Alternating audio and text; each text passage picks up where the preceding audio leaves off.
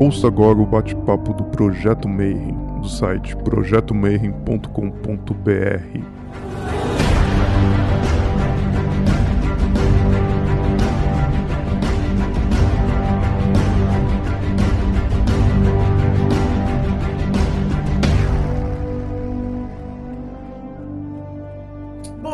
para você que é de bom dia, boa noite para você que é de boa noite, boa tarde, se você estiver assistindo isso aí depois no teu trabalho ou no YouTube. Você que está aí no futuro, você está agora no bate-papo Mayhem. E o que acontece é que a gente continua preso em nossas casas e geralmente a gente fazia um encontro onde a gente reunia pessoas de todas as religiões, de todas as ordens iniciáticas, filosofias para bater um papo. E como a gente está preso em casa, a gente decidiu aqui gravar essas entrevistas com o pessoal. E hoje a gente vai falar um pouquinho de Kabbalah judaica. Então, para isso, eu consegui encontrar um cara muito fera. Então, ele é instrutor do Instituto Bnei Baruch e ele vai conversar um pouquinho com a gente sobre Kabbalah judaica. Então, Felipe Nunes, seja muito bem-vindo, meu amigo. Olá, boa noite a todos. Passado, presente e futuro, então, é um prazer estar aqui. Espero poder compartilhar todo o meu conhecimento e esclarecer o máximo de dúvidas que tiverem aí. Estou à disposição de vocês aí,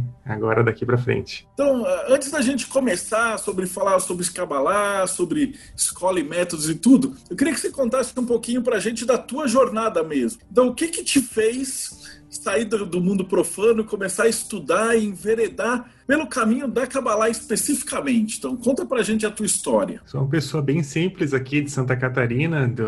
nasci numa cidade bem pequena, São Bento do Sul. Poucos de vocês devem conhecer, cidade de 80 mil habitantes, acho que nem isso. Cresci numa família de tradição cristã, católica, fiz catequese, tinha uma avó bastante insistente nesses assuntos, que eu tinha que rezar todo dia, me ensinou, era bem incentivava nesse lado, mas na minha família mesmo não tinha grande missa, era uma vez ao domingo ali, era mais para poder cumprir com algumas obrigações ali para poder viver uma vida boa de vez em quando. E ao longo do tempo foi passando, também meus pais não queriam mais ir na missa, a gente não queria mais ir, achavam um, um saco, na verdade, aquilo. Mas fiz a catequese, fui coroinha. É, durante a adolescência, abandonou qualquer interesse mais assim direto. Migrei muito assim pelos interesses da arte, da música e principalmente dos pensadores sociais, de como a sociedade era organizada, os regimes né, da, da, busca pelo dinheiro, da busca pela, pelo amor, da busca pela satisfação da alegria e acabei vendo aí o sentido da vida, né? Que estava assim em viver bem, em buscar é, ser feliz, em buscar amar, e ser amado. Continuei tocando assim a vida, né? Fui fazer faculdade, aí fui para Curitiba, já uma cidade maior, é, entrei na carreira de advogado, fui deixando a vida me levar. Entrei bem numa carreira assim de advogado corporativo, trabalhava com fundo de investimentos, fui fazer MBA em gestão empresarial, estava morando em Curitiba daí ali pelos meus 25 anos e eu comecei a me sentir muito mal no, naquilo que eu fazia como um todo. Então, tinha feito um grande esforço, tinha na vida, assim, no sentido de faculdade, trabalho, gastado muitas horas, perdido bons momentos de, de relação com amigos, digamos assim, trabalhando, me esforçando. E eu cheguei num ponto que começou a faltar sentido naquilo que eu fazia, né? Era advogado, trabalhava com bons valores, coisas de grande importância, assim, monetária, mas de poucas pessoas, digamos assim, né? E eu começava a pensar o que, que eu estava fazendo da minha vida. Isso era isso que isso seria vida para mim, trabalhar aqui para essas pessoas e fazer esse trabalho. Aquilo começou a me corroer assim, não fazia sentido. Algo estava me faltando. E eu entrei numa, numa depressão, né, um processo depressivo, bem não diagnosticado, nada, uma coisa bem pessoal, assim, que eu pude perceber, principalmente olhando para trás hoje, né? E começou a me faltar muito sentido, né? De por que, que eu estou fazendo isso na vida, é isso que eu deveria estar tá fazendo. Pensamentos suicidas começaram a vir à tona. Eu lembro que eu morava em Curitiba, dividi um apartamento com um colega, e tinha uma janela grande assim no, no sétimo andar e eu às vezes eu ficava no sofá, ficava olhando para aquela janela, como se a janela ficasse olhando para mim, a gente ficava se olhando e mas que que, que tem na vida, né? É isso, não tem mais. E isso é algo que daí eu tinha desde pequeno, né? De madrugada, às vezes vinha uma dor no estômago terrível, sempre quando eu ficava pensando no que que acontece quando a gente morre, né? O que que tem depois da vida? O que que tem por trás disso? E aquilo me corroía o estômago, eu não conseguia dormir, e aí voltou isso muito forte nessa época. E aí, um certo dia, bem nesse período, navegando na internet em aí já tinha pesquisado muita coisa na vida, né? Desde assim todo o conjunto básico das religiões que existem no mundo, a parte mais oriental, a vampirismo, tudo. Já tinha ido é, não me aprofundar tanto, mas ir ler um pouco sobre todos os materiais, né? Sentir um pouco o sabor do que que era tudo aquilo, o que que falava e nada havia me prendido.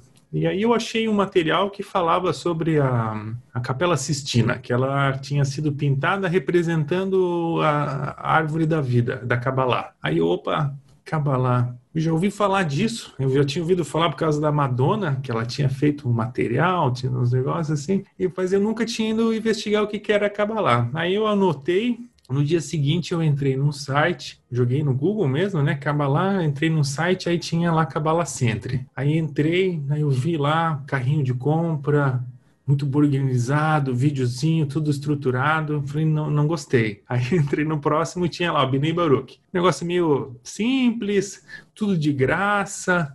Dei dois cliques já, já achei numa, entrei numa biblioteca que tinha um monte de texto, texto de, sabe, sobrando. Eu falei, ah, gostei, gostava muito de ler, sempre gostei muito de ler. Eu falei, ah, eu gostei, vou começar por aqui. E aí tinha um mini curso, uma série assim de vídeos. É, assisti o primeiro vídeo, aí quando eu, eu me lembro assim agora contando aqui para vocês, né? No momento que eu assisti aquele vídeo, eu, daquele momento até aqui agora esse momento é uma coisa só. Eu entrei, né? agora a gente se entendeu, a Kabbalah se abriu assim. É isso que eu achava não foi assim, assim, ah, é, a Kabbalah me ensinou alguma coisa. Foi como se assim, ah, não, era isso que eu já imaginava, era isso que eu pensava que era o correto, o certo, aqui tá a verdade, digamos assim, né? E a gente se achou. E aí foi um processo muito impactante para mim, né? Primeiro consumir tudo material que nem assim, né, loucamente, livros e livros, virava a noite lendo, não entendia completa. Hoje eu lembro, assim, vejo, né, olho para trás o que que eu quando eu estava lendo naquela época que eu entendia, não fazia sentido nenhum, tava imaginando um monte de coisa, mas se tornou um caminho novo para mim, né? Até o dia que ao longo do estudo, no início, eu decidi que aquilo que eu ia fazer levar para minha vida. Dali daquele momento em diante, é, eu ia dedicar a minha vida não mais para as coisas profanas, né? Você usou essa palavra, nas coisas desse mundo corporal simplesmente, mas eu ia me dedicar a entender, a compreender a sabedoria da Kabbalah, o que que ela guarda, o propósito dela, para poder levar isso para frente. Passei por um, uma epifania, digamos assim, a palavra foi uma experiência muito muito intensa. Chegou a durar um ano assim essa experiência, esse acúmulo, e aí depois as coisas foram se acalmando e hoje já já faz tem 10 anos aí essa esse episódio. Isso é engraçado que você falou que o texto da Kabbalah e a Capela Sistina era do Teoria da Conspiração. Fui eu que escrevi o texto. Pra ver que não, não existe coincidência. Você escreveu o texto que me fez entrar, exatamente. É, eu acho que é isso, a teoria da conspiração. Você tem razão, é verdade. Ele vinha, tinha o texto da Capela Sistina com os diagramas da árvore da vida do lado ali. Exatamente, exatamente. Pô, para, que, que alegria, agora então tá aí. Tá vendo? As coisas tudo elas se fecham, né? Bom, então vamos começar, né? Primeiro você falou que se apaixonou pela Kabbalah. O que, que é a Kabbalah? Bom, de forma bem objetiva, né? O que, que me fez apaixonar, o que, que veio a Kabbalah? A Kabbalah, ela é uma sabedoria... Não vou entrar primeiro tanto na parte histórica do que, que é, como ela surgiu. Vou direto ao fim, né? Que é bem o propósito da Kabbalah. A Kabbalah se propõe a explicar qual é o sentido da vida, né? Não no sentido de conhecimento. A Kabbalah, ela proíbe, ela, ela diz que é inútil qualquer forma de conhecimento, ou seja, acreditar em alguma coisa. Alguém explica alguma coisa, você acredita naquilo. Isso não tem valor, de fato. Ou você sabe, ou você atinge isso, você alcança essa informação como se fosse nos seus ossos, assim, como se fosse a vida te explicando que aquilo, ou então é algo meramente ainda a ser investigada. E acaba lá e dá esse processo de como é que faz para você descobrir o sentido da vida, descobrir o seu propósito e implementar ele. E ela começa explicando que esse não é só o sentido, né, a razão da Kabbalah, mas esse é o propósito da própria criação, da própria nossa existência, esse é o propósito. Descobrir o sentido da vida e implementar o nosso propósito, o nosso sentido da vida é a razão da existência. Essa é o bem-vindo a Kabbalah. E aí é o processo de como a gente alcança isso. Me conta um pouquinho então da história da Kabbalah. Como é que ela surgiu? Como é que se desenvolveu até chegar nos dias de hoje? E principalmente eu sei que tem várias vertentes de Kabbalah. Daí você vai falar um pouquinho da, da do Baruch. É, a pessoa atribuída ao surgimento da Kabbalah, desse conhecimento, ela é atribuída a Adão, né? aquela personagem famoso do, do livro, né, da Torá ou da Bíblia, Adão. Ele foi a primeira pessoa que descobriu uh, esse conhecimento, essa sabedoria. Então, o que, que isso significa? Significa que Adão, essa pessoa, essa, esse Marco, ele é a primeira pessoa que descobriu a própria existência, que ele existia. Não deixou de ser um algo inconsciente, um ser inconsciente, um animal inconsciente, um animal instintivo como qualquer outro. Ele se identificou como algo que existia ele percebeu a própria existência, ele também entendeu a existência, que se ele existia, existia algo que criou ele. E aí que começou essa disparidade, essa marcação. A própria consciência, a própria noção gera a árvore do conhecimento, ou seja, agora eu preciso conhecer todo esse processo que antes já estava dentro de mim. Então, a Kabbalah vem desde essa origem. Então, ele tem um livro atribuído a ele, livro do anjo Raziel, também muito estudado, muito divulgado, muito inatingível, assim, pela linguagem utilizada nos dias de hoje. Então, para fins de estudo, é muito mais uma curiosidade em si. É, e então ele segue, primeiro, a Kabbalah segue essa transmissão desse conhecimento através de figuras famosas ali, né? Adão, então passam-se gerações, são a partir de Adão inicia-se gerações de estudo desse conhecimento, dessa transmissão, até que culmina em Abraão. Abraão é a primeira pessoa que forma um grupo, na característica das escrituras, ele fala da Babilônia, então ele pega um grupo de pessoas que tem esse objetivo de se unir e que tem um só, uma fonte só da sabedoria, a espiritualidade ela é una, ou seja, que Criador é um só. Então ele explica esse conceito e de que a gente que o objetivo de descobrir esse Criador é aliar a razão da própria existência, a razão do propósito da vida e que toda pessoa deve trilhar esse caminho. E então ele forma esse grupo de pessoas chamado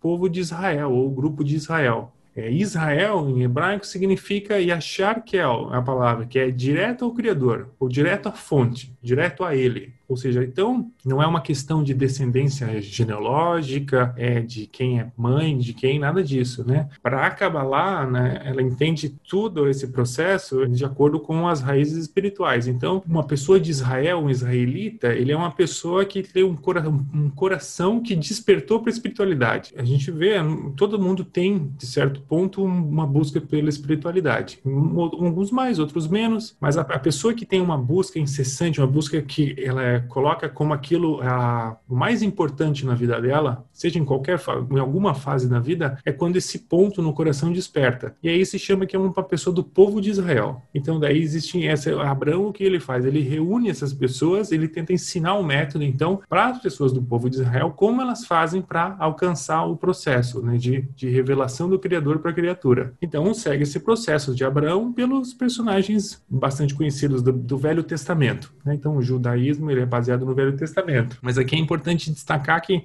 quando a gente fala de Adão, Abraão, Isaac, Jacó, Moisés, não existia judaísmo. Existia pessoas em atingimento espiritual, revelando, transmitindo esse conhecimento de forma oral, de se superar a matéria, de superar as ambições do corpo, de buscar é, enxergar e estabelecer uma fé acima da razão, e que esse é basicamente o processo da Kabbalah, e a transmissão disso, e a Kabbalah ela se revolta de vários mandamentos, de várias instruções, mas a, a regra fundamental dela é ame o próximo como a si mesmo. Né? É na relação entre indivíduos, é na relação entre o eu e o que está fora de mim, no sentido de buscar o Criador nisso, onde ele se revela, né? é nessa relação. Então a Kabbalah se surge desse período, ela dá origem à, à religião judaica. Né? Chega por causa da evolução dos povos, então existe uma miscigenação cada vez maior. No início, nessa a explicação que a Kabbalah dá, que Adão, no início da geração, no início da consciência, o, o ser humano ele ainda era o, ele era muito mais animal do que ser humano.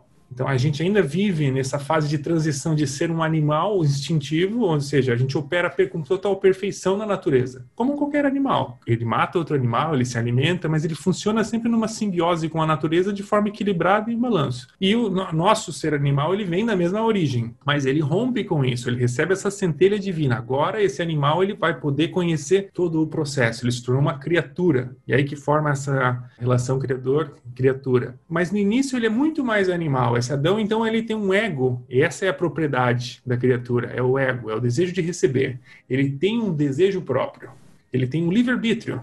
É ele que vai decidir agora. É o criador, ele, essa figura, espiritualidade, isso tudo, ela só é revelada de acordo com o desejo da pessoa agora. Se ela quiser ir nessa direção, se ela quiser ver, se ela quiser conhecer, ela vai, vai ter que fazer o seu esforço e vai receber. Mas ela não é eliminada o livre-arbítrio dela, ela não é forçada dentro disso. Essa é a razão da própria existência de todo esse esse filme que passa na nossa vida, onde a gente vai descobrindo, vai através dele, vai descobrindo toda a existência. Né? Então, daí que surge essa acaba lá, se, ela se fica então por trás do judaísmo de uma maneira originária, mas o judaísmo aí a evolução do ego, dos povos, ele segue a sua própria tradição, começa a se basear mais em costumes materiais e não tanto quanto aos costumes orais, da busca de espiritualidade, criar condições próprias, como uma religião tradicional. E aí vai até a fase ali da era moderna, ano, nosso ano zero. Então, antes ali do, do ano zero, a gente tem 3, 3 mil, 4 mil anos de história desse povo judaico ali contado e desenvolvido desenvolvendo. E nesse ano zero é também é um ápice, é a queda do segundo templo para o povo judaico. É a ruptura do segundo templo. O segundo templo é uma época de uma grande exaltação da espiritualidade. É um povo muito evoluído. A gente tem figuras como Salomão, é, todas as grandes ordens assim que se vê de todas formas vêm dessa origem. São, são,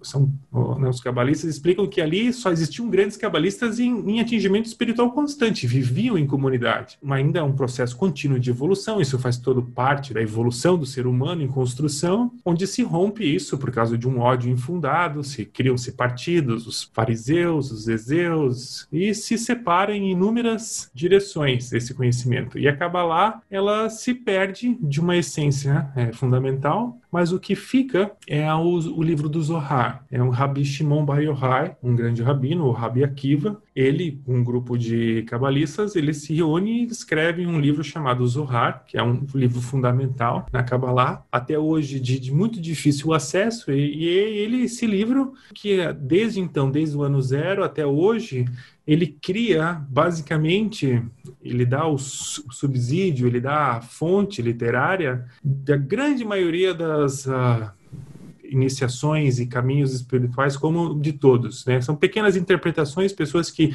têm acesso a esse material, recebem alguma iluminação, alguma informação dali e criam um, pedaço desse quebra-cabeça a partir de, dali. Seguindo daí nesse, nesse, processo histórico, então a gente está no ano zero, tem essa Rabi Shimon Bayohai, o Rabi Akiva, o livro do Zohar, que é muito importante, e depois a gente vai direto para Ari, Isaac Luria, Rabi Isaac Luria, 1600 mais ou menos, e ele que é um grande... Existe existiam outros tantos cabalistas importantes, Rabi Cordoveiro, muitos vinculados ao judaísmo daí. E existiam também linhas ocidentais de pessoas que tinham ah, os filósofos gregos, pessoas que tinham contato com esse conhecimento e mudavam a linguagem e disseminavam de, através de outras formas. É, mas nunca houve um, um, um desenvolvimento muito é, significativo da Kabbalah. A partir de Rabi Isaac Luria, em 1960, se forma o que se chama de Kabbalah Luriânica. Ele não é o autor, mas ele é a pessoa que repassou o conhecimento do livro da vida, do árvore da vida. Ou seja, então aquela composição né, dos dez efirotes da árvore da vida, como aquilo se manifesta, o que, que é aquilo, como aquilo, como se cascata do criador até a criatura, da criatura até o criador, como é todo esse processo ali, é ele que abre isso para a humanidade. Então, Rabi Zakluri, ele é uma pessoa que ele abre a, um degrau novo para a humanidade. Ele pega todo esse conhecimento ainda vinculado a que, que, existiam várias formas de fazer o estudo através de meditação, através de, de uso de, de coisas físicas para influenciar de certa forma, ou muito apelo a questões religiosas da Torá, dos mandamentos. Ele traz uma abordagem completamente cartesiana. Na verdade, não existia Descartes ainda, não é? Não, ele traz o pensamento objetivo e empírico da análise da espiritualidade. Depois dele que vai se surgir o iluminismo, logo em seguida Descartes, o pensamento da ciência começa a se desenvolver depois dele. Então, ele é um grande expoente. Depois dali, de, de, de então, no, na própria comunidade judaica e nos, na Kabbalah em geral, há uma grande expansão no conhecimento, as pessoas se voltam, as pessoas que buscam espiritualidade, cabalistas se voltam a estudar o material dele, inclusive, e ele, quando ele fez o estudo e transmitiu o conhecimento, ele tinha em torno de 37 anos. E na época, grandes cabalistas de 80, 70 anos, que tinham grandes comunidades, viraram alunos dele sabe? É um grande fenômeno, é uma pessoa bem interessante se buscar conhecimento, o grande Ari. E depois dele a gente tem Barro Sulam, que é na época de 1920, no período da Segunda Guerra Mundial. Ele antecede, ele prevê esses acontecimentos, essas catástrofes precisar acontecer, ele faz um movimento interno na comunidade de Israel, alertando ao que vem acontecer e declarando que a humanidade estava entrando na sua fase final de desenvolvimento. Isso significa que ou as pessoas, que as pessoas teriam que dali para frente começar a receber o conhecimento completo para realização espiritual que é o objetivo máximo de todo ser humano. E que isso estava estagnado, que as religiões, a própria religião judaica, a forma como era abordagem, aquilo estava estagnado. E que a humanidade ia culpar, ia, não, ia, não ia nem entender exatamente porquê, mas ia causar uma pressão, ia existir uma pressão cada vez maior para que o conhecimento fosse transmitido, que acaba lá e esse conhecimento fosse liberado. Então ele faz o papel dele, ele escreve o que o Baal Hassulam vem da expressão de o mestre da escada, o mestre da escadaria, ele escreve materiais voltados ao público, ao nosso, à nossa geração mesmo. Toda pessoa que tem um desejo pela espiritualidade consegue, através dos livros dele, é, entender tanto o Zohar quanto o Árvore da Vida, quanto o material do Ari. Enquanto se a gente vai diretamente ao Zohar ou diretamente à árvore da vida, aquilo dá muito mais confusão do que ajuda no caminho. Ela dá uma grande influência, uma iluminação, é com certeza, porém há um gap, né? há uma distância muito grande entre o que, o que aquelas cabalistas estão explicando e o aluno. E Barsulam vem criar essa escada, vem criar esse processo de aproximação para as pessoas. O filho dele, Rabash, Baruch Ashlag, que é o filho dele, ele desenvolve, seguindo o pai dele e tentando incorporar esse conhecimento, ele traz um método, como é feito esse processo. Então, tem os livros do Zohar, eu tenho os livros do Ari, eu tenho o material do Baruch Sulam, e o que, que eu faço? Como é que eu estudo isso? Eu abro ele e fico estudando sozinho? Como é que eu faço? Rabashi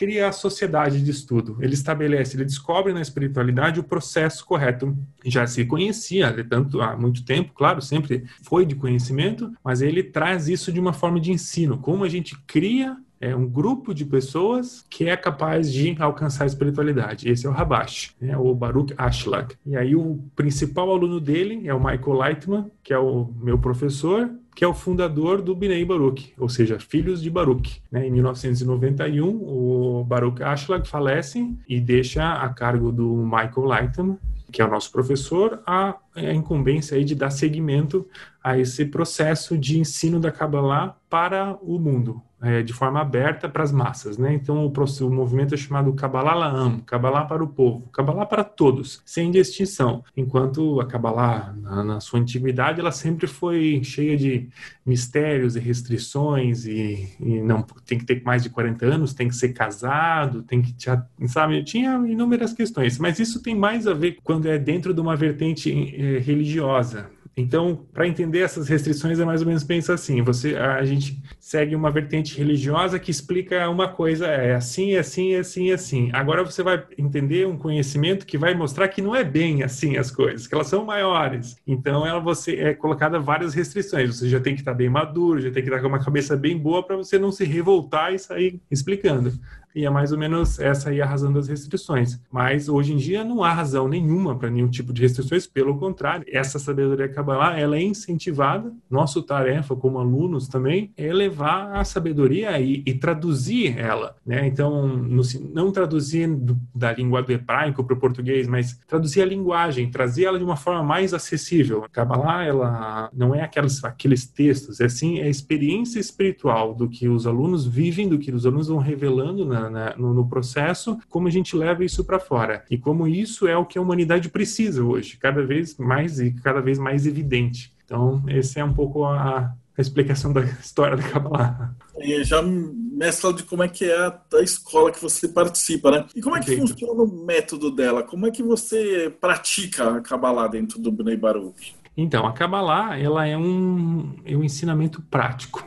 Então, há um conjunto de, de textos é, dessas instruções. Muito eu já acabei falando aqui de, de, uma forma ou outra, né? Que existe um criador, existe uma criatura, que o criador ele é uma força de doação constante, de criação constante. Ele não recebe nada, ele cria constante. E a gente é uma a criatura, ela é uma força de recepção constante. E ela foi criada exatamente dessa forma para poder receber tudo que o criador quer doar. Ou seja, né, o criador ele então criou um vaso de recepção, criou um receptáculo para poder transferir para esse receptáculo toda a sua propriedade. Então, essa é o início da Kabbalah. Então, o que, que a gente tem? A gente tem essa recepção, porém, a gente não consegue atingir o Criador porque a gente se torna o oposto dele. É como se a gente estivesse no outro lado da esfera, né? Então, se o Criador ele é completamente doação, a gente é completamente recepção, a gente não consegue, na espiritualidade, ter essa equivalência de forma que se chama. Então, a gente não consegue sentir o Criador. Ele parece algo fora, ele é, a gente é cortado dessa sensação. Esse corte dessa sensação, a gente visualiza isso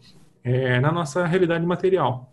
Esse é o nosso universo. Então, a criatura, essa percepção de todo o universo, é esse corte em relação à espiritualidade. Então, a gente, quando a gente fala em criatura, não é o, é o indivíduo, a gente, a gente, cada indivíduo é um pedacinho de toda essa realidade, mas a, toda criatura é o universo. Então, é esse momento desse corte, o que a gente tenta retornar é fazer essa correção. Então, como a gente, a partir de dentro, agora, como receptor, como a gente faz o processo de volta, como a gente se reconecta com o Criador. Esse é o processo. E a gente vai fazendo, então, a gente recebe essas instruções, algumas premissas, uma instrução do que vem do, de um professor, de uma pessoa que já trilhou esse caminho, e ele forma um grupo, 10 pessoas, ou pode ser um pouco menos, pode ser um pouco mais, não tem problema, mas 10 pessoas é tido como um número ideal. Tem a ver com a árvore da vida, tem a ver com os 10 Zefirot também, tem todos esses fenômenos, mas a pessoa vai descobrindo no caminho o porquê. É basicamente porque tem 10, tem tudo. Você tem esses 10 elementos, você tem todos os elementos possíveis, todos os possíveis atributos do Criador estão em 10. É por isso que existem 10 números, né? Tem 0, 1, 2, 3, 4, 5, 6, 7, 8, 9, aí você volta para o 10. Né? No início é 0, 1, no final é 1, 0. Né? Você inverteu a ordem ali. Então, acaba lá lida com as letras, a numerologia, são 22 letras, é, mas não que as letras ou que os números eles vão causar algum efeito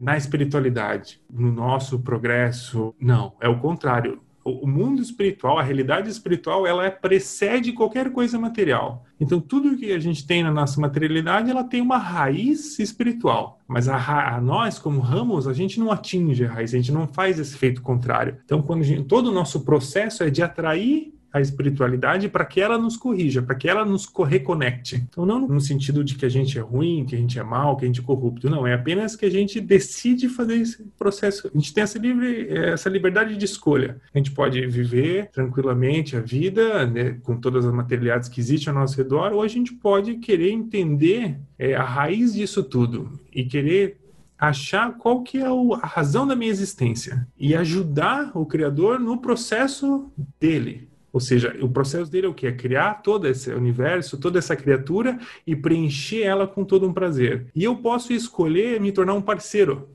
e, e achar qual que é o meu pedaço nessa quebra-cabeça e como eu implemento isso. Isso é chamado de realização pessoal plena, realização espiritual completa. E aí é, é essa troca. Então eu entrego o meu corpo físico, eu entrego minha vida física, a realização disso, amar ao próximo de forma plena, me, me integrar ao ambiente e em troca, internamente, eu recebo a revelação do Criador, da realidade espiritual completa. Então o estudo ele é feito em grupo. A gente pega um grupo de pessoas, a gente vai juntos juntos estudando o método e junto vai fazendo os exercícios práticos de fé, de superação, de, de não olhar a materialidade, de buscar amar sobre todas as condições daquelas outras pessoas, de se conectar, de buscar sempre se conectar em, em, em sair de um, de um, ser indivíduo, do, de um, eu, uma pessoa sempre que está sempre pensando no próximo próprio benefício, que é a nossa essência, não tem nada de errado nisso, a gente só precisa reconhecer isso, ver isso, aceitar isso com tranquilidade e depois começar a construir em cima disso e saindo desse corpo de, de passo a passo. Isso é feito primeiro num grupo, num, como se fosse num laboratório, para cada um podendo identificando, percebendo, vendo o que significa todas essas as terminologias da Kabbalah, o que, que é criador, é uma pessoa fora, é uma porque a gente chama de criador, a gente pode chamar de Aurelion, a gente pode chamar de luz superior, a gente pode chamar de Rateva, que é a natureza. Tanto faz, só existem duas coisas: luz superior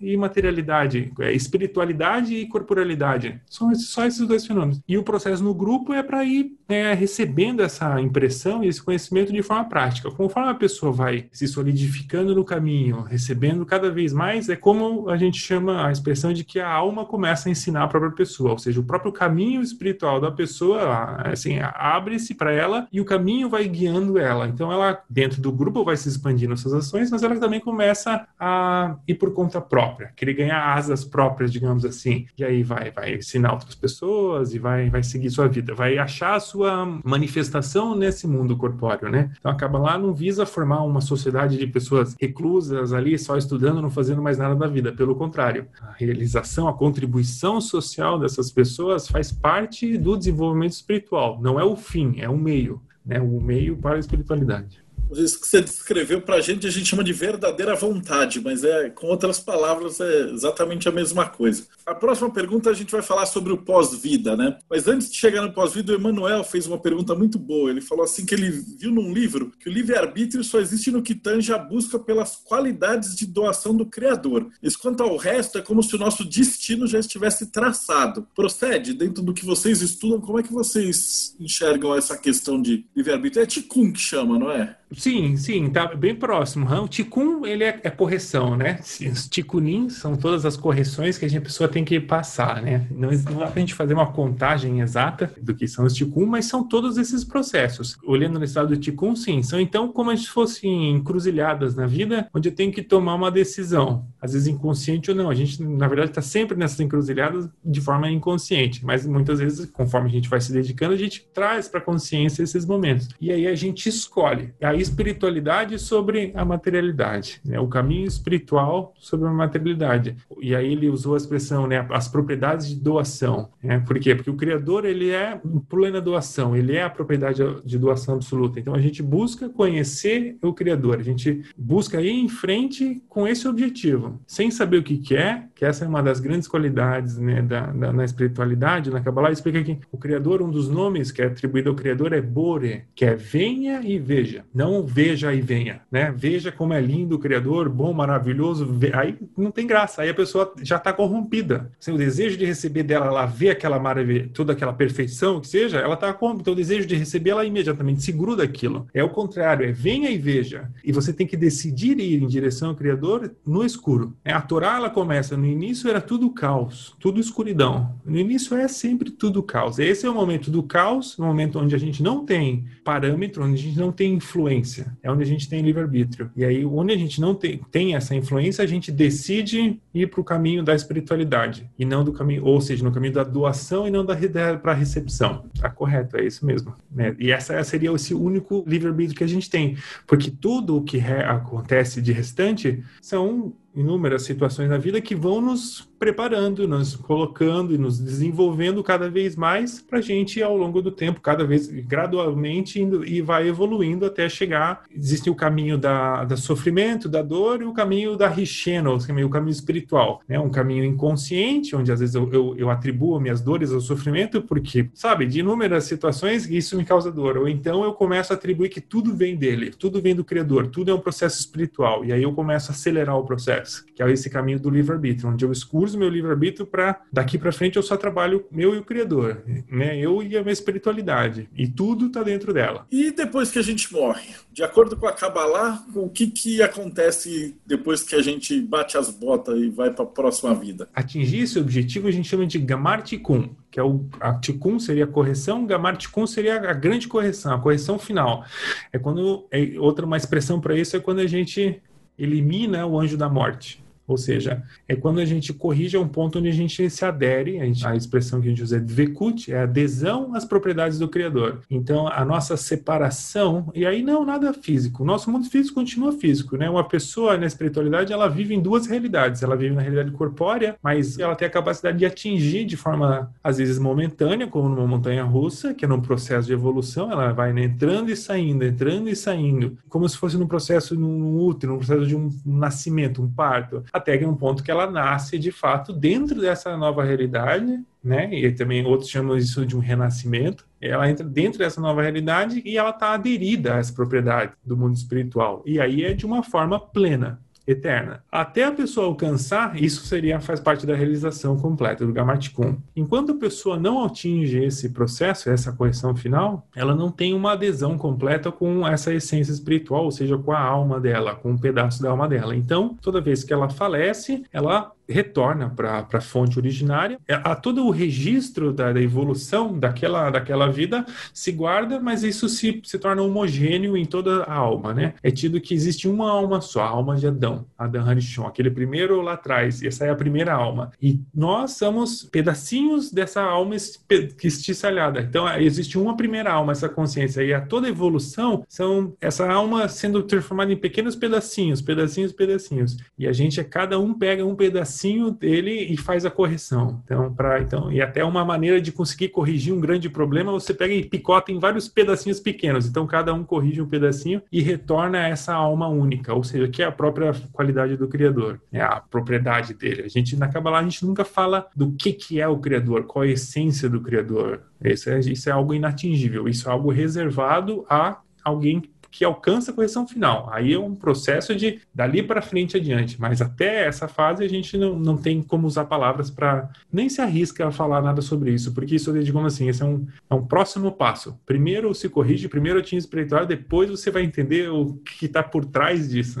Então, assim, as reencarnações, o processo de reencarnação, ele é muito comum na Kabbalah, isso é explicado, existem livros, o Ari também traz o um livro, que é o Portão das Reencarnações, é um livro muito famoso do Ari, é o livro que Allan Kardec estudou com muito esmero, que acabou dando deu a base para ele fundar o espiritismo, é muito comum. Então, assim, esses processos vão evoluindo, daí que vem a noção de a gente dizer que a gente vive numa geração que agora busca a espiritualidade, ou seja, a gente já evoluiu, vem sempre evoluindo, vem sempre se renovando, se re, é, volta para a espiritualidade e retorna para a materialidade em várias almas. E assim vai se disseminando, vai se espalhando essa propriedade. E até que vai ficando apenas o que é mais é, essencial, ou, ou, seja, até o ponto onde todas as almas no, no, aí, vivendo na corporidade percebem que, que, não há nada mais importante do que descobrir o nosso Criador, né, do que ficar aqui aproveitando essa vida corpórea transitória. Inclusive, até legal, o livro que você falou do Raziel foi o que a gente traduziu, publicou o Zohar, o Sefer Yetzirah, o livro de Raziel e o livro da reencarnação das almas.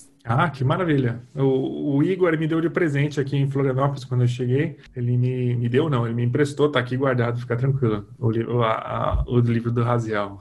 Caleb perguntou assim: existe alguma experiência espiritual que você possa nos contar que fortaleceu o seu conhecimento dentro dessa jornada? O momento que eu descobri a assim, foi muito forte, assim, quando eu descobri a espiritualidade, comecei a estudar e ler muito insistentemente e, e muitas coisas na minha vida acabaram modificando, na vida corpórea mesmo, e eu entrei num estado de completo desespero, como se eu tivesse entendido as coisas, tentei fazer e eu vi que eu estava fazendo tudo errado, isso me prendeu muito rápido. E aí eu entrei num momento, num estado de prantos, de choro mesmo, eu pedi com uma uma forma assim muito intensa. Foi um momento onde eu disse que eu não queria mais continuar vivo, eu não queria mais seguir em frente se não fosse para conhecer esse conhecimento, para receber esse conhecimento e levar ele para frente. entrei num estado assim, é, daí é difícil de botar em palavras. O que eu vou falar aqui são palavras, né, assim, assim de conexão. Eu conseguia sentir por um breve um período, assim, durou algumas horas, como se tudo fosse conectado. É, qualquer coisa que se pensasse,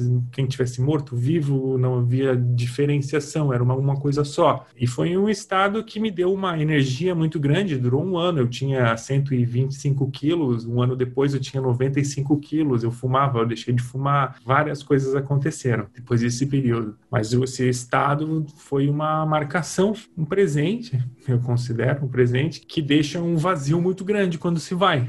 Então, ele vem ao, ao, ao, longo de muito tempo depois, muitos anos depois, tudo a o caminho, nos meus momentos de dificuldade, eu sempre tinha essa marca, né? Eu tinha assim, não, mas espera aí. E, e dali para frente, muitas vezes fica a gente entra num estado negro quando a gente começa a duvidar de si próprio. Será que eu vivenciei mesmo aquilo? São situações e acontece com, né, no, durante o processo que vem para te ajudar no processo, né? Não tem nenhuma outra razão. Elas vêm para te dar uma impressão, para te explicar o que que é, e aí a gente tem que processar isso, levar para frente, aprender a controlar, porque no dia seguinte, quando aconteceu, eu comecei a falar para minha mãe, pro meu pai, para meus vizinhos, todo mundo achou que eu tinha ficado maluco. O que que está falando, explicando no início. E aí eu vou acomodando, vou aprendendo a como explicar, e, né? Início do processo. Foi uma entrada meio tensa ali, assim, mas eu estava vivendo um período bastante difícil, então essa foi o meu jeito. Eu ia te perguntar então, que conselhos que você daria para alguém que está começando agora, numa busca espiritual, num... O ponto de interrogação, qual que é o ponto de inter... assim, qual que é a frase, qual que é o questionamento que te leva a que te guia na busca, sabe? É ter ele bem claro, né? Se tua busca se é a, o sentido da vida é, de forma plena, é, ela vai te levar até o fim da jornada. E ao longo do caminho a gente sempre vai descobrir que a nossa busca não é exatamente só no sentido da vida. A gente é, é, movido por muitas coisas. A gente quer poder, a gente quer controle, a gente quer várias coisas. Mas a gente tem que, do início ao fim, desde o primeiro dia onde a gente entra até o último, até o no, nosso professor mais avançado, ele fala que é, o que mais tem que se descobrir é que está disposto a buscar o sentido da vida acima de tudo, a não querer determinar qual que é, como é o criador, como é a espiritualidade, o que, que vem na frente, mas simplesmente querer que seja de alguma forma e estar tá pronto para receber. É normal a gente sempre querer impor como as coisas vão ser. E aí, quando as, as, coisas acontecem, a gente mede elas de acordo com aquilo que a gente imaginava e aí dá uma grande confusão. Então, é tentar entrar com um estado vazio, assim, é se anular o máximo possível, entrar com uma pergunta muito forte. E aí eu digo assim, qualquer, qualquer linha, né? Onde for buscar, buscar espiritualidade, buscar, assim, conhecer o que está além. Tudo que eu estou falando não tem nada a ver com religião, apesar de usar usar muitas expressões que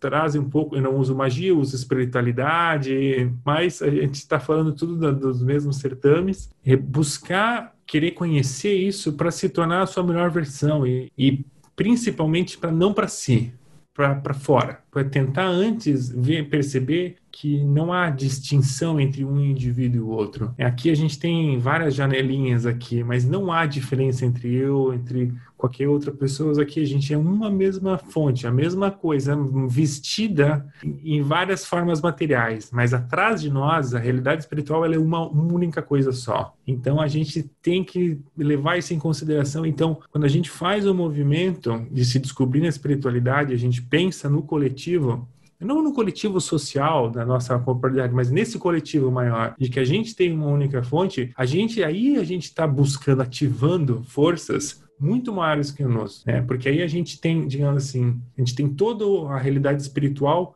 querendo que alguém ative eles, ative essa força. Mas para a gente ativar ela, a gente precisa pedir para que eles, para que a gente se conecte como um só, por, fora e não para o indivíduo. O indivíduo, o indivíduo, o fora, tudo ele vai cuidar do teu indivíduo, desde que você decida cuidar de tudo que está fora. Essa é a troca e vale muito a pena. Muita gente fala que o encontro com o sagrado anjo guardião, né, quando a gente coloca no hermetismo, eles falam que é a iluminação e tal, mas outras vertentes, como a hora do Saturne, é, ele coloca que o encontro com essa força é, é um negócio de tirar, tirar tudo aquilo que está fora, né? É o que você mencionou do Ticum. É você enxerga alguma coisa e te dá um desespero. E você vê uma coisa tão gigantesca. Eu sei bem o que você está falando, é a sensação que não dá para descrever. Você olha o mundo em volta e você percebe o quanto a coisa está grande e quanto você está pequenininho, como é que isso está acontecendo, né? Eu tenho mais duas perguntas aqui boas. O Caio Chagas ele perguntou assim: se o Sinab Benei Baruch tem como referência algum autor não judeu sobre Kabbalah? A maioria dos alunos, eu não sou judeu, a maioria dos alunos não, não é judeu de origem. O próprio Michael Leitman vem de uma família judaica, mas é assim, é porque ele nasceu na Bielorrússia, na época da, da União Soviética. É, é a mesma coisa assim, dizer que tipo, eu nasci no Brasil no, nos anos 80, então eu vou ser cristão, sabe? Todo mundo,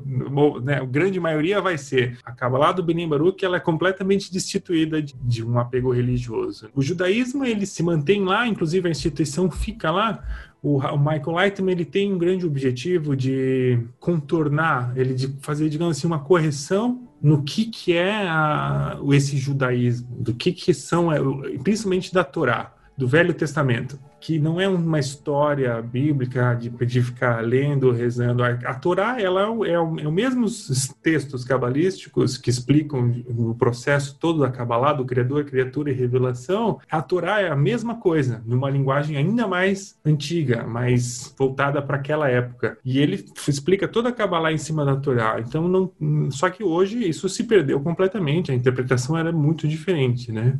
Então, é esse esforço, até para poder levar para mais desmistificar no sentido ou de, nem seria nem nesse caso desmistificar seria tirar o aspecto religioso sobre a escritura. Que hoje é, é o livro mais vendido da história, mas é o livro mais banalizado. É uma coisa assim que ninguém dá nem mais, mais bola ou nem vê conhecimento. E, e tá ali, ele ainda está disponível, o Velho Testamento, a Torá, os primeiros livros, né, até a história do povo de Israel. Né, é um povo que se forma, faz, passa por um processo, vive 40 anos de deserto até chegar à Terra Prometida em Israel. Então é, é um processo basicamente de, desse ponto no coração que se revela, passa por toda uma trajetória, as provações, o caminho até chegar lá na, na Terra Prometida, em Jerusalém, ou seja, na cidade dos corações, onde há um só coração. Isso é que significa Jerusalém. E aí que vem a tradução do hebraico e várias coisas que ele tenta fazer. Mas então não tem essa vinculação. E tem um grande professor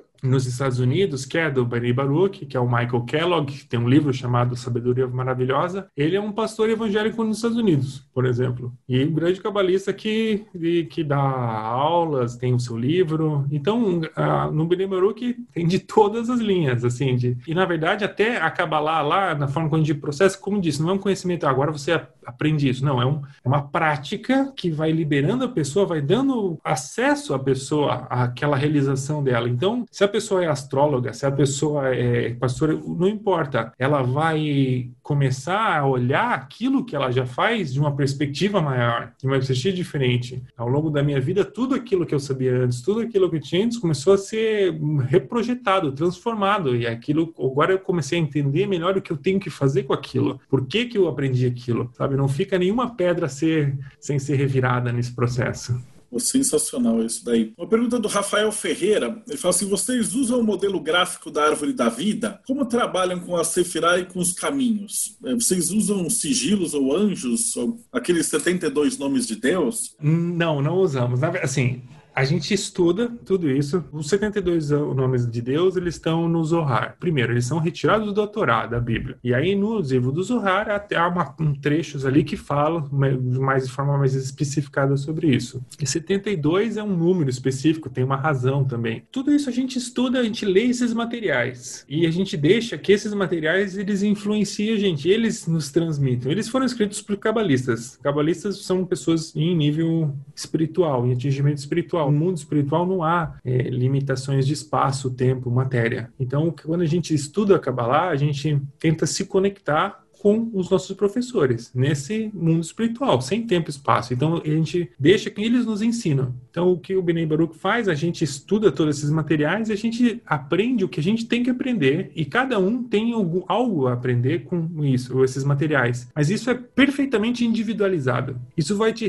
vai te ajudar a resolver um problema da tua vida corpórea do teu dia naquele momento posso dizer assim, não que isso seja um conhecimento, uma fórmula de, geral que você usa para alguma questão assim. Muito se tentou usar dessa forma, né? Aí tem outras vertentes, o Kabbalah Center que tenta fazer meditações em cima dos 72 nomes. Isso tudo não vai atrapalhar, assim, não, não, é, não é a abordagem que vai te levar à realização final, mas ela vai te ajudar, ela vai te aproximar, vai te dar familiaridade com o conteúdo, um, uma relação com todo o material. Quanto à árvore da vida, a, figura da árvore da vida, bastante que tem em vários locais, né, é bastante disseminada, não é uma figura estática. Ela é um, uma representação de um processo de cima para baixo e de baixo para cima. Né? Ela se conecta em 22 pontos de ligação, que são as 22 letras do alfabeto. Né? E são 10 Zefirot, que são os 10 números. E com 10 números e 22 letras, a gente cria toda a existência, né? Que a gente pode explicar, usa tanto cria todas as palavras, né? Tudo são palavras, tudo a gente pode, é linguagem.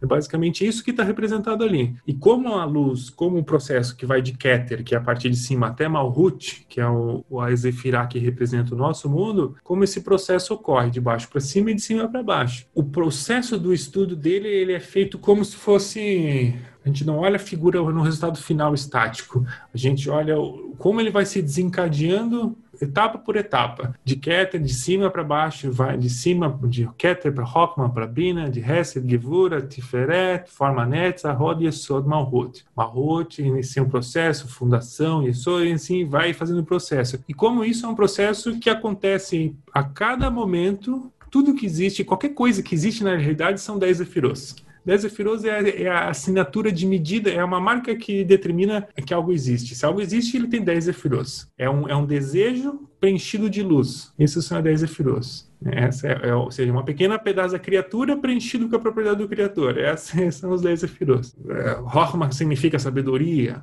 Bina significa misericórdia. Essas são traduções das palavras do, do que seria cada coisa, né? O Rav, o Michael Lightman, ele diz assim, isso é inútil você saber. Isso, se você saber, não é tão inútil, isso vai te atrapalhar, porque você vai achar que sabe alguma coisa.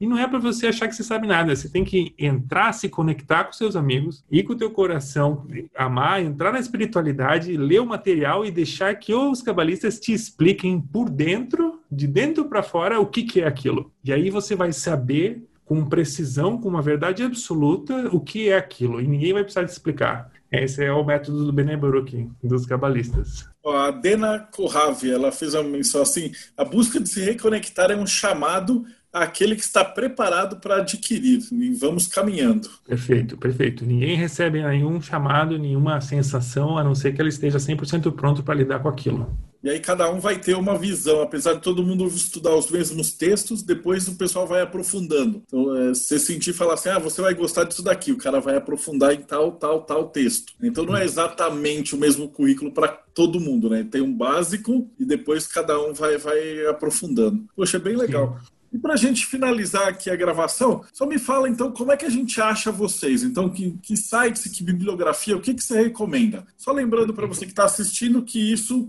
vai estar tá aqui embaixo na, na, na, descrição do texto. E o Rodrigo tá bravo comigo que eu esqueci que eu não sou youtuber, eu estou sempre fazendo essas cagadas, mas deixa o seu like e põe para seguir o canal para receber as novidades. E se vai ser o primeiro vídeo que você está vendo, é, essa é a entrevista de número 80. Então tem 79 entrevistas sobre tudo que vocês puderem imaginar. Então dá uma fuçada aí no canal que com certeza tem mais coisa que vocês gostam. Então, Felipe, me passa aí a bibliografia, porque a gente está gravando, então tem gente escutando no podcast também. Quem quiser acessar mais informações em português, eu recomendo o site iarvut, que é iarvut.org.br, ou então o blog do nosso professor, o Michael Lightman, que é lightman.com.br. L-A-I-T man.com.br. A partir desses dois sites, vai ter acesso aí, com certeza, a todo, todo o material. É, o Bnei Baruch, ele ele tem um dos maiores acervos em número de gigabytes, é, é um dos maiores sites na internet como um todo, né, de governos, de países, de, de, de, volume de gigabytes, que todas as aulas são gravadas, todo o material é gravado desde 1991. Então é um negócio fantástico. Tem tudo que for pesquisar, está disponível, é tudo de graça. Também tem livros que dá para comprar, dá para receber o livro físico, claro, né? E também queria aproveitar, então, já que foi aberto um curso de Kabbalah, de introdução do Bnei Baruch, aqui no Brasil. É o curso de, de outubro. As inscrições vão até o dia 10 de outubro. Nesses sites que eu passei, a pessoa vai ter acesso ao link e ela pode fazer o curso de introdução já já está aberto as turmas aí para introdução. Quem quiser entrar em contato comigo direto, aí você pode buscar um é, no Instagram, é, arroba, né? É arroba Universo Colaborativo. Maravilha. E, mas aqui a gente está no YouTube, então provavelmente se o cara estiver assistindo isso aqui em 2022, 2023, e o cara se interessar, como é que ele fica sabendo dos cursos? Geralmente nesses dois sites vai ter ali. O, no site do Binei Baruch, do, é, do, do, blog do Michael Leitman, com certeza vai ter ali, e do Arvut também, porque é a organização que, que é o Binei Baruch no Brasil recebe esse nome Arvut, Instituto Arvut. Arvut significa garantia mútua que é uma das propriedades que a gente buscando é, atingir. Pesquisar na internet também Binei Baruch, só o que tem vai ser sobre a organização. E quando for buscar sobre Kabbalah, é kabbalah.info, que é né, o final, invés de com br, é ponto .info. O que for ponto .info é do Binei Baruch. Cara, Felipe, muito, muito agradecido. Eu acho que tirou muita dúvida do pessoal que estava em casa. Você que acompanhou a gente até agora, muito obrigado. Felipe, coração, brigadão pelo teu tempo, foi sensacional esse bate-papo. E se você está assistindo o vídeo, a gente grava isso ao vivo. Então o pessoal do Projeto Mayhem tá, converse, bate-papo e tira dúvidas fazendo perguntas, né? Então também dá uma olhada embaixo que tem o link para ver como é que você faz parte disso daí. E muito obrigado e até o próximo bate-papo Mayhem.